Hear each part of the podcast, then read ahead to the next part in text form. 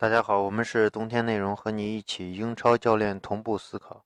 呃，今天要给大家分享的是英超第二十七轮提前准提前呃这个比呃比赛的这个曼城客场二比零赢埃弗顿这场比赛。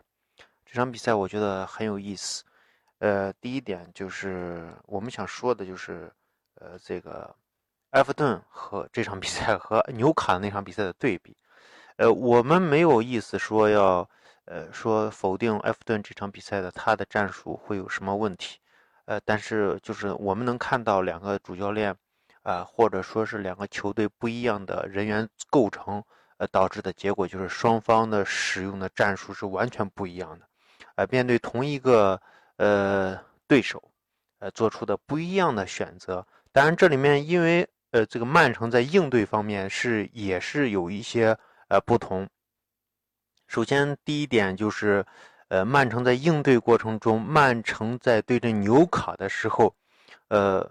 显得更加偏执，因为，呃，这个刚开场的时候，两支队伍对于曼城的这个限制呢，呃，曼城做出了同样的这个反应，就是说，我们是想，曼城是想通过内部，呃，这个直传，直传内部的这个席尔瓦和呃阿圭罗的这两个人的配合，呃，通过这个呃中场的这个。拉波特或者是费迪南迪尼奥啊，直接去打击呃双这个纽卡或者说是埃弗顿的这个呃右肋部的这个防守，呃，但是整体来看的话，双方不同的应对最终导致的不不一样的赛结果。就说我们看纽卡那场比赛，我们能看到大量的这个呃费费呃费迪南迪尼奥还有这个呃嗯拉波特在中场可以稳定的拿球状态，但是你在埃弗顿这场比赛的时候，你无法看到这样的存在，就是说你不可能在呃这个过了中场中圈弧以后，在这个可能四十米左右的这个距离里面看到他们有稳定拿球的这个状态。但是你可以看到是什么呢？可以看到是，呃，对阵埃弗顿的时候，这个席尔瓦和这个呃阿圭罗在左肋部有稳定拿稳定的站位。但是他不一定能拿到球，他就算拿到球的话，他的策应给这个呃，他们形成策应的话，他的节奏也不完全一样。但是在纽卡呢，纽卡你是看不到席尔瓦在这块拿球的，因为他完全对席尔瓦和阿圭罗进行了逼抢。而且从呃第二点就是从埃弗顿和这个呃纽卡的这个呃阵型的选择上，呃埃弗顿。选择了一个四四二的阵型，或者说是呃，就是四四二的阵型。呃，纽卡这边就非常简单直接，五四幺就是这么一个简单的阵型。呃，所以两个球队选择不同的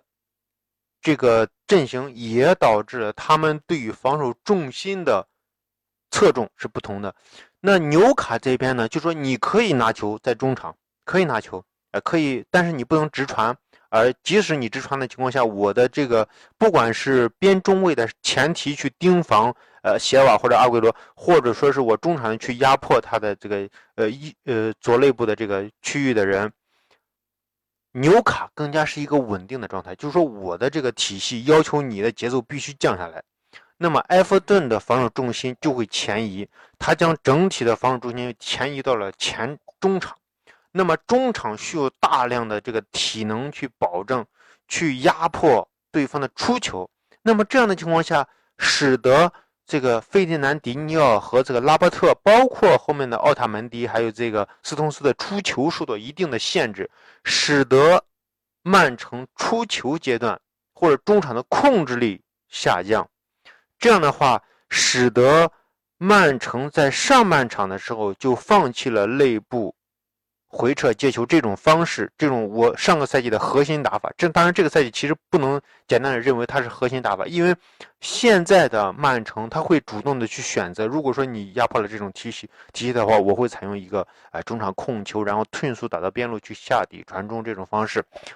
但是这场比赛，就说对纽卡那场比赛非常的一根筋，我就是要通过左内部的这个呃这个这个中场的这个接应。或者说右内部德布劳内的这个接应去打破你，但是没有成功，而且纽卡获得的机会非常多，最后赢了比赛。但是埃弗对阵埃弗顿这场比赛，他非常的灵活，例如你在中场破坏了我的控制力，那么我的左肋部这种直传没有办法施展的时候，非常简单，我就回到中场的控制，然后打边路直接下底。但是这场比赛埃弗顿其实做的也很到位，就是说你是你，呃，左肋部打不开，好，我你放放一个下下底传中这样的方式。第一点，埃弗顿采用了一个造越位。因为这场比赛，你看他真正去下到底部去，萨内也罢，或者右右路的伯纳德席尔瓦也罢，他们的越位是很多的。呃，这个也是说，呃，这个埃弗顿是三三比一，好像赢了谁？三比一赢了那场哈德斯菲尔德还是谁谁的那场比赛？他有三个完全一样的进球。这场比赛没有那样的进球你你下底传中没有那样的机会，你只能去采用一个对对方的反越位。往往呃，对方的越位越位陷阱往往都能成功，但是这场比赛就是说对埃弗顿这场比赛，你会认为，呃，是呃这个席尔瓦的问题吗？或者说是，呃，这个纽卡的更好吗？可能纽卡对于这个稍微弱一点的队可能会更好一点，但是就是说，埃弗顿这边是通过破坏中场的出球。啊，你破坏了中场的出球，无论你是采用内部的这种直传，还是你选择啊，最终选择了一个我调到呃弱侧的一个边翼位。虽然我是一个四四二的阵型，但是我通过限制你中场的这个出球质量，使得你的边翼位在进攻，呃，使得你的边锋在进攻过程中下底过程中，你的出球的质量，就是说传中的质量也在降低，而你落位的位置选择的。这种感觉也在降低，所以你出现了很多的越位。同时，如果出现了这样的情况，在你质量不到位的情况下，那我四四二的阵型，我用另外一个边锋，就是弱侧的边锋去，呃，迅速的去回撤，去接，去接你这块。也就是说，这块右路呢是沃尔科特去下底，去保护他的这个边后卫的这个呃一侧，在左边呢是那个伯纳德，啊，去回撤到这个边翼位的位置上去保护他的弱侧。这样的话。他其实不是一个呃有就是非常非常有针对的，或者说是也可以说是有针对，但是就是看上去不是很及时。但是你的这个质量的下降，就说你传球质量的下降，我的这个到位率可能不及时的情况下，你也打不出来非常有威胁的东西，哎，所以而且在造越位的时候，我如果不采用五后卫的这个体系的话，我可能造越位的方呃造越位更加统一。啊，也可能是我你单纯的现在去完成一个这样，呃，从四后卫到五后卫，可能埃弗顿呃主教练席尔瓦主教练可能也觉得很难去协调，或者说呃失误也有可能会产生，所以他采用一个四后卫。但是我觉得他总体来说其实调整的还可以了。